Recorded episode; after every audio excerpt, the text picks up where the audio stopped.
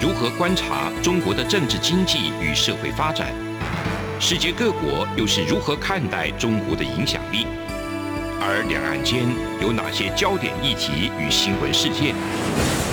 深入解析，多面向的透视中国。欢迎收听《这样看中国》。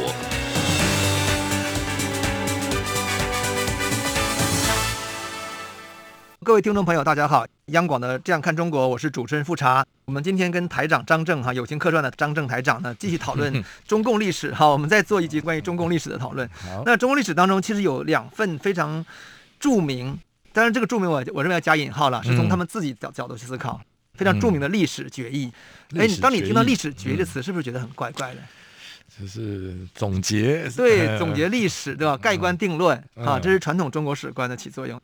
有两份历史决议，那一份是在一九四五年由毛泽东做出的历史决议，嗯、名字叫做《关于若干历史问题的决议》，啊，很清楚哈。我我对于中国中共那边嗯 下标题，我都觉得真的蛮白话的。嗯，对哦，他非常白话，因为他要让人民能懂得 是啊。对，如果换成国民党就变成文言了。哎，我看过国民党的公文呢，我就真的我完全看不懂。我那时候出版有些书送给那个当时一些这个那当时还。国民党在主政嘛，送了一些市长，嗯、朱立伦呐、啊、马英九啊，嗯、哎，当时马英九当总统的时候，我也送过他书，然后还有这个几个人，嗯、然后他们回的公文就是完全我里面有一半我看不太懂，文言文，哎，这文言文受不了，新时代文言文。对，好，回到这个决议哈，好，所以一九四五年让毛泽东做出一个叫关于若干历史问题的决议，然后在第二个决议就是邓小平在一九八一年做出来的。叫做关于建国以来党的若干历史问题的决议，所以你会看到哈，他加了几个字叫建国以来党的，啊，就是前面关于若干历史问题决议都是一模一样，嗯，啊，所以如果要有第三份决议的话，应该是关于改革开放以来 党的若干历史问题的决议，是吗？哈，我们会这样去推理它。好，那我们先先介绍第一份决议哈，第一份决议是实际是毛泽东做出来的，那毛泽东干嘛要做这么一个关于若干历史问题的决议呢？它实际是采用传统的这个中国史书的概念，嗯，就是我要帮你写史了，嗯，对你这个前朝写史，那前朝已经亡了，因为为什么呢？因为一九四三年呢，我们之前讲过，共产国际已经解散了，共产国际解散以后呢，你共产国际当年派出的代表就没有势力了，嗯，啊，不管是陈独秀，还是博古，还是王明，还是张闻天，啊，你们这些俄国人，你们这些黄黄色俄国人，黄俄，就是真的是，因为毛泽东是属于本土派出身的人。他们是很反对洋务派的，还当时的洋务派，所以他就觉得说，好了，现在呢前朝已经结束了，我现在一九四几年的时候，我毛泽东在延安的地位已经非常稳定了，嗯。啊，那我也不受你们共产国际的遥控和支配了，那我要对前朝历史做个总结，基本是这个概念。哎，可是他们在延安的时候不需要苏联的支持吗？也需要，但不多，因为那时候苏联已也已经换了换到史达林主政的时代，而史达林的这个概念是叫做。他有个核心的论述叫做“一国社会主义”，就是他说我们社会主义要成功，必须在一个国家之内先成功再说。嗯，就是就是苏联，这不是当年那个国际左派哦，已经不是国际左派那种，就是我们要回到孤立主义。嗯、我们可以用美国的概念，就是我们回到孤立主义，我们把苏联搞成功再说。嗯、外部的力量，我就暂时先收一收。Okay 所以这个时候就给了一个毛的一个，他也独立成长出来了嘛，给他一个机会。嗯，好，那就他他都对前朝做一个盖棺论定。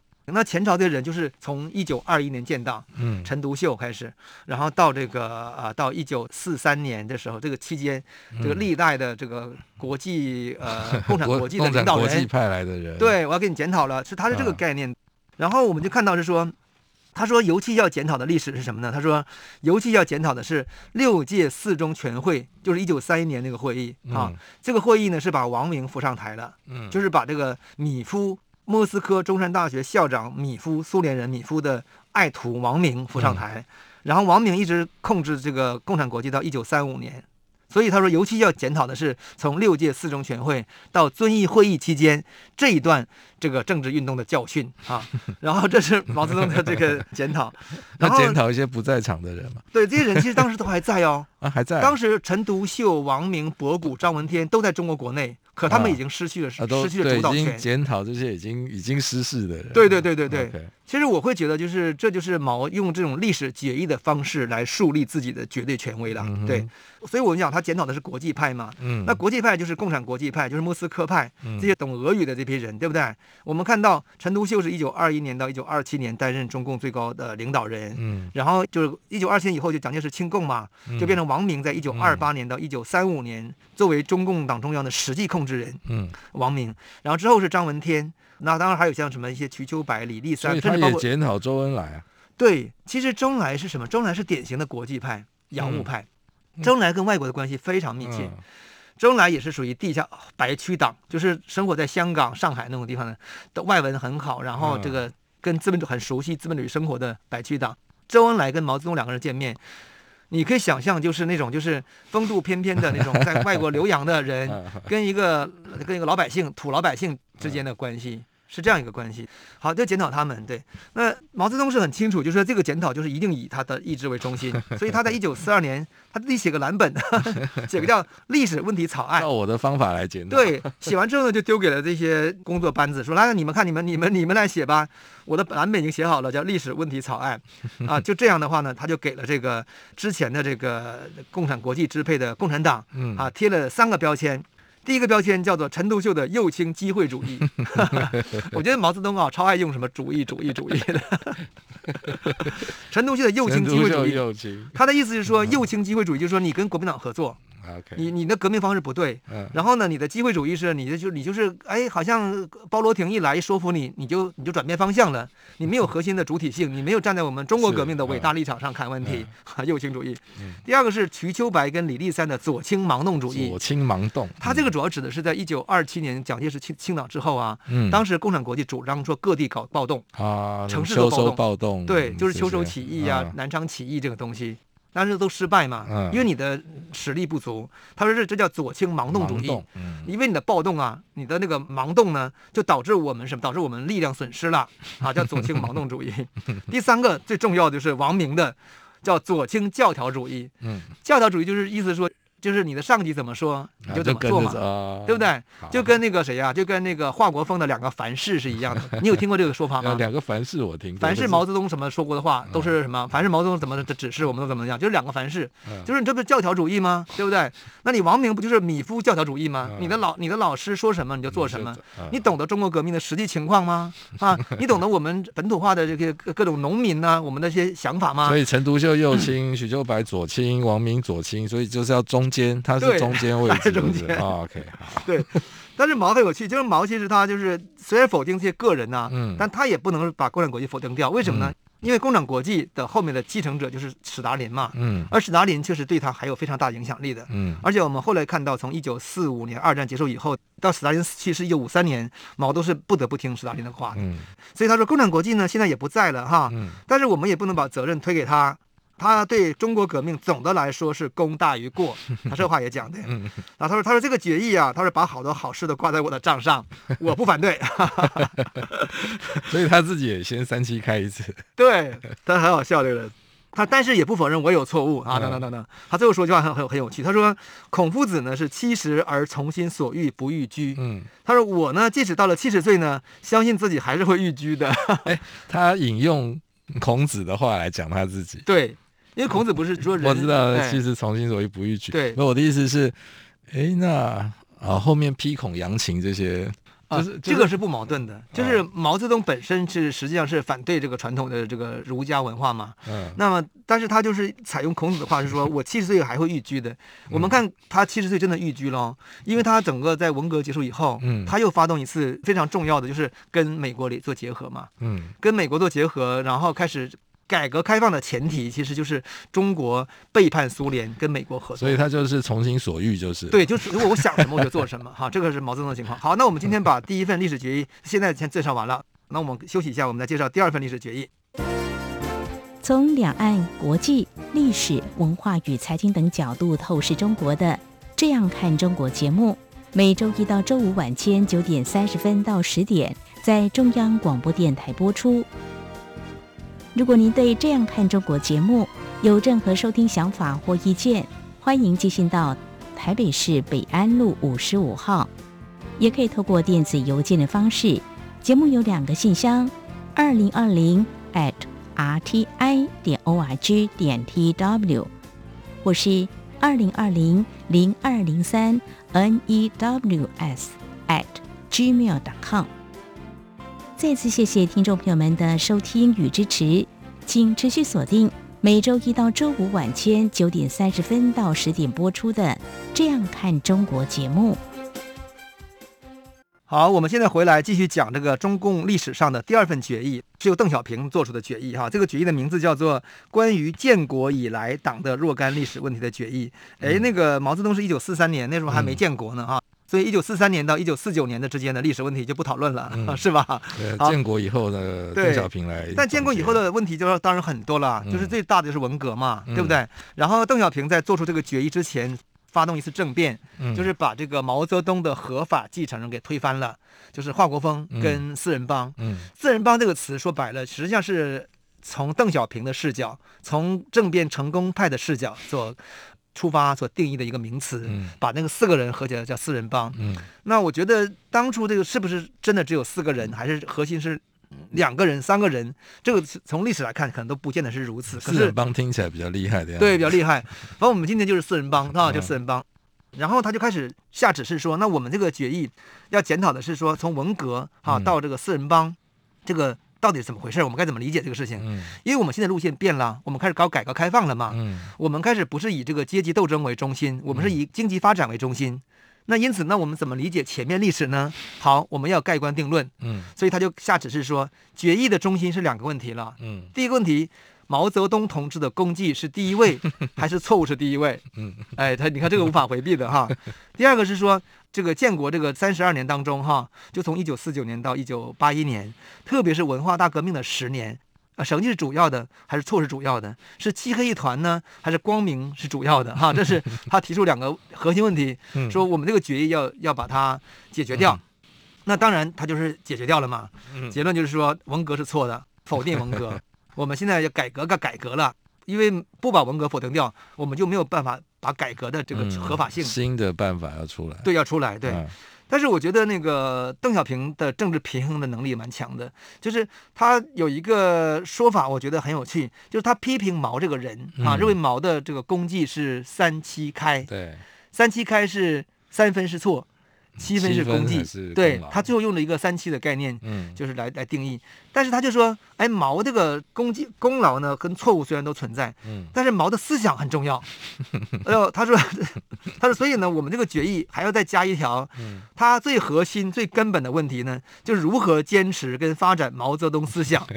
哎，这个我真觉得，从逻辑上很多地方是有点讲不通的了，因为我觉得一个人的行动。跟他的思想之间一定是有一个密切的关系的，他不能脱节嘛。啊，说这个张正思想是什么什么，可张正的行为却跟他的思想相反。三 三七开，三七开。对，我觉得这个这个可能是我相信，在毛泽东死掉之后，嗯嗯，还是有很多崇拜毛的人啊，当时有，对，所以他也不能不去照顾到这些人的想法跟情绪。当年你看，整个中国这么崇拜毛泽东，是。我觉得这个是大背景，所以他就说，那既然我们要坚持毛泽东思想，那毛的思想是什么呢？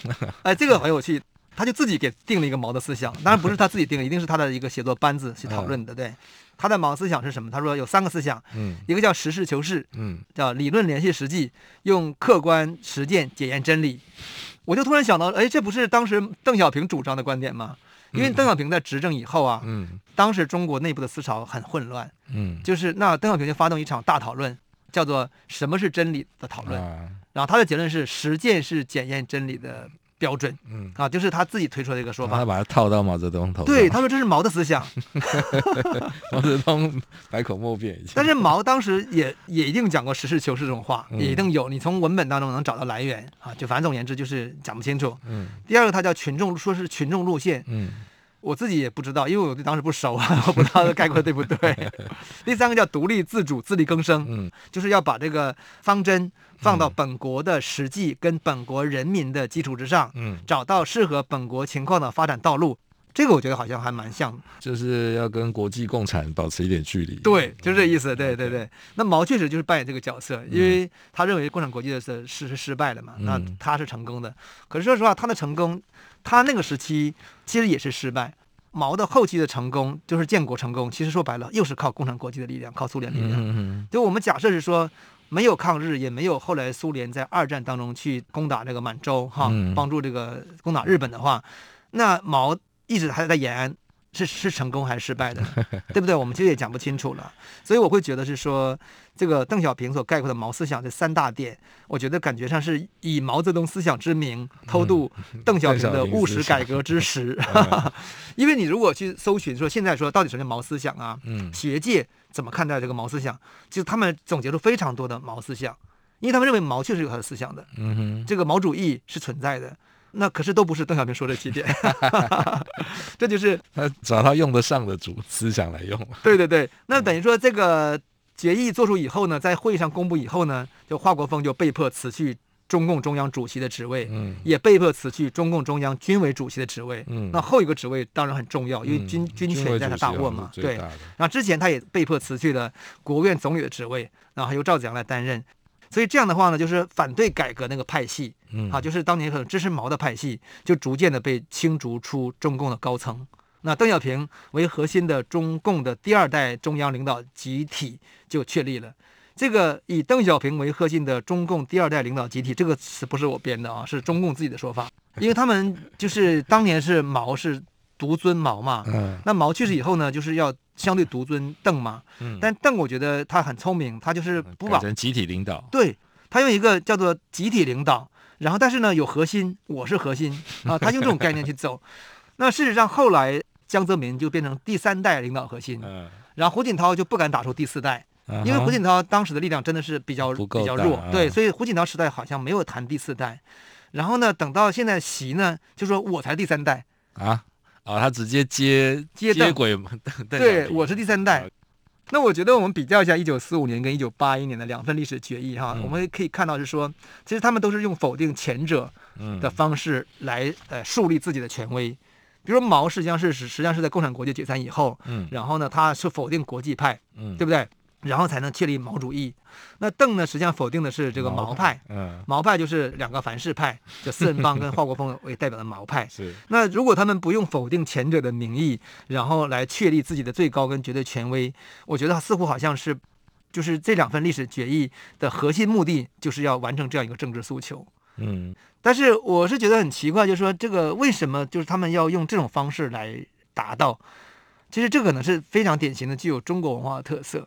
嗯，或者是具有嗯毛的个人特色，我是觉得毛的特色可能会更多了。不过这像这种，比如讲一个宣言，对，代表我现在未来要走的路，然后检讨过去的，这个可能是一切的还蛮普遍的状况吧。我觉得不是耶，我觉得我觉得像美国就没有这种东西，就美国、嗯、或者说我们讲欧美文化当中都普遍，就是我们有，比如说我们有共产党宣言，嗯，宣言里面我是批评说资本主义的这些东西哈，可是我觉得它。它不是一个历史决议，因为我觉得历史决议它是对历史做盖棺定论，嗯，就是说等于前朝的历史，我跟你下个做个定性，这个部分我觉得是中国传统的一种帮前朝写史的，对对，一种一种东西的一种新形式，嗯，就是我实际是帮前朝写史，但是以以一个文件的方式，以一个党的决议的方式来做出，所以我们共同认同这个历史，对，然后呢，就然后把这个决议呢就逐渐的放大，透过宣传推广逐渐放大。放大之后呢，就洗脑，然后就就我们就形成一个认知，所以我们其实之前基基本上对于这个王明啊啊，对于陈独秀的看法都已经定型了，因为我们就已经被洗脑了嘛。嗯、少年先锋队，对对对，好，那我们就休息一下，我们一会儿会谈说，哎，中共会不会推出第三个历史决议呢？哦、如果推是谁推出来呢？就什么内容呢？OK，我们休息一下。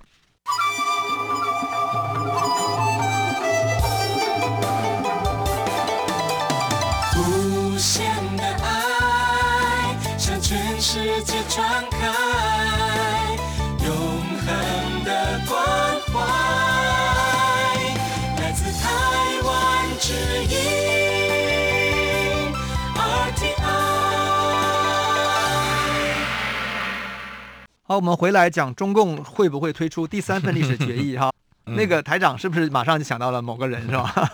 现在还有中国还有谁能推出这个决议？对呀、啊，对呀、啊，就一定是习嘛，习近平嘛。其实习近平是二零一二年这个执政，然后其实在二零一二年以后啊，然后中共内部的就是这个自由派，嗯，就他实际上不管是自由派还是包括跟习相关的派系啊，都提出来这样的这种可能性。所以你会看到说，关于第三份历史决议的讨论，在网络上，你只要打出第三份历史决议跟习近平，就会出现一些讨论。啊、对，不过不过像你讲，你说习近平他、嗯、他觉得他是直接接邓小平，那他是第三代集体领导。对，现在他的他的这个整个的这个塑造，就是基本上是认为是从，就是意思总中中间有过渡嘛，对不对？那你那你们都是过渡，可是真正带有一种就是呃主义性思想性的新时代的这个习思想，其实已经是确立了，就是说你们当时都不是思想。你看呢，这个概念就很有趣。因为现在是叫做新时代习近平什么什么什么什么什么思想嘛，嗯，这个东西你把它压缩成最后就是习近平思想了，嗯，对不对？那么我们看到这个历史当中，毛泽东是有思想的，嗯，叫毛泽东思想，嗯，也叫毛主义，西方叫毛主义，中国叫毛思想。然后邓小平不敢用思想哦，邓小平叫邓小平理论，对。然后等到江泽民呢，就理论也不敢用了，江泽民当时的核心概念叫三个代表，嗯，三个代表意思就是资本家可以入党。我们非传统的这个工人跟农民的这个都工厂核心力量的人也可以也可以入党，所以马云呐、啊、这边人都可以入党啊，你只要是有利于发展社会主义就好。但是现在这个说法其实已经被否定掉了，uh. 对，已经就认为三个代表的说法是不对的。我们党就是就是根正苗红的哈，这是概念。那胡锦涛就更加没有能力去推出自己的什么主义主义思想理论了，对，所以他当时提出一个叫叫科学发展观，uh. 这就是真的很空泛。Uh. 所以那时候我们也都学习过科学发展观，可是很快就被忘掉了。对，这是大致上这个历届领导人的主要的提出的一些一些政策。那现在这个习思想很可能就会就是。直接跟毛毛思想去做对接啊，那因此这些中国的思想界，他们认为说，哎，可能推出也是有道理的。那他也他们也认为是说，从一九八零年代改革开放以来的历史也是四十年了嘛，嗯，那也产生很多问题啊，就现在的内部问题跟外部问题，所以我们是不是也要去做一个这个历史总结跟盖棺定论呢？啊，那这是他们现在他的看法。然后他们也认为是说，那如果要是讨论这段历史，一定涉及到。不能回避掉的一个人必须检讨，这个人就是邓小平。对，那邓小平，邓小平检讨毛泽东。对对对对对对。那如果我们按照这个邓小平当时的这个这个问题说，哎，那邓小平当当当年不是决议说，我们说要解决两个问题吗？嗯。第一个是毛泽东同志的功绩是第一位还是错误是第一位吗？是。那现在是不是换成是说，哎，邓小平同志的功绩是第一位，错误是第一位？啊，就是这个。第二个问题是，建国以来，特别是文革，那成绩是主要的还是错误主要的？嗯。所以现在说，那改革开放以来，成绩主要，错误主要的？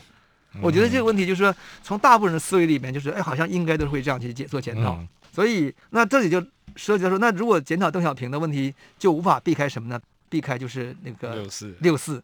那到底六四邓小平是主张呃用暴力方式，用我用开枪的方式去镇压的方式去解决最终解决嘛？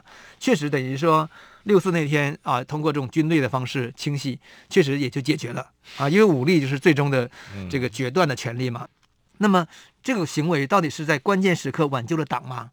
因为在那个年代，八九年之后，当时这个社论是认为是关键的时刻，邓小平的决策挽救了党。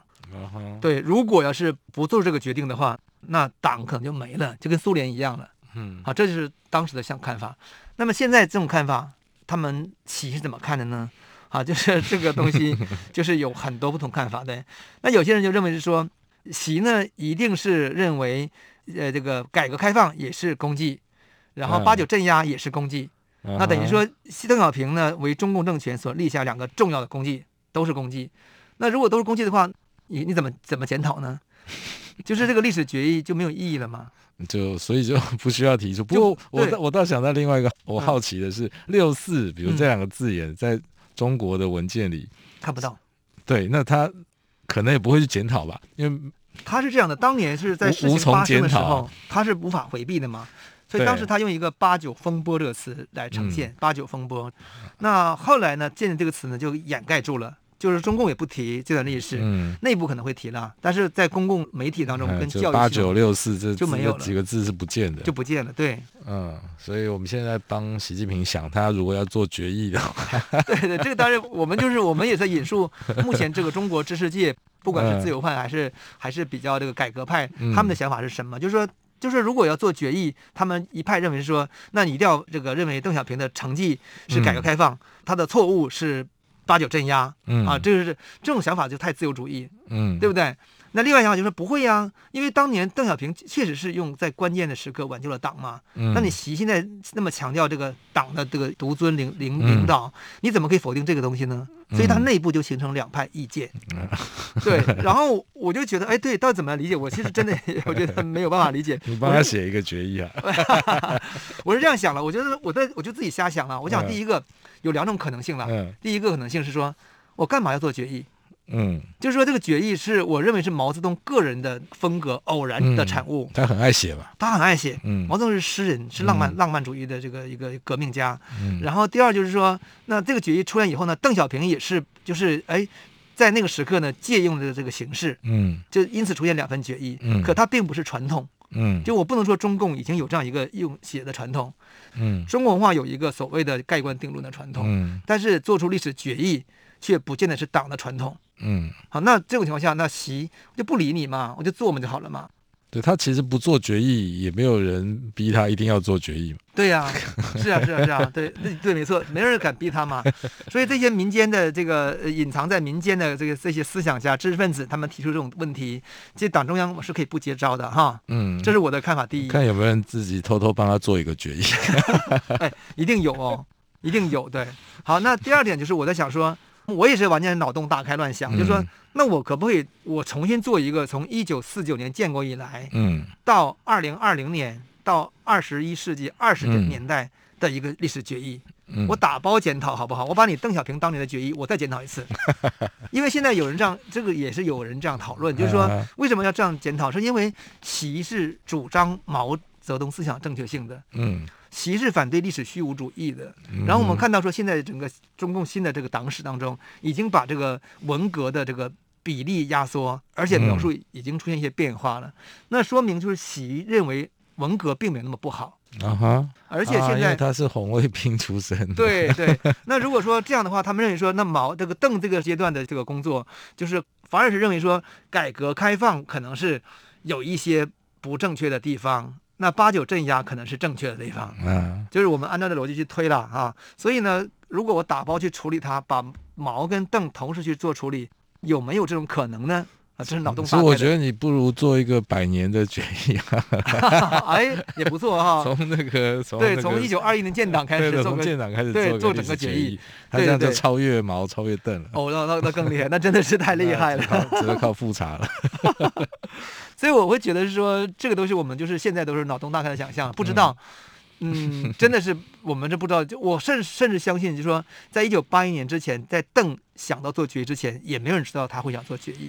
我觉得邓做决议可能是真的是要面对文革这件很大的事情，很很很混乱、极度混乱的情况。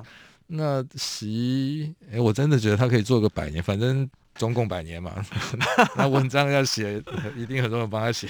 对对对对对对。好，那我们这个结论是什么？真的不知道。我们可以观察哈，在未来的时间当中，我们会看到到底习会不会做出第三份决议，以及如果他做的话，到底是以什么方式去进行。那今天我们节目就是到此结束，谢谢台长。好，谢谢副长。是阳光，翅膀打开了世界之窗；是阳光，翅膀环绕着地球飞翔。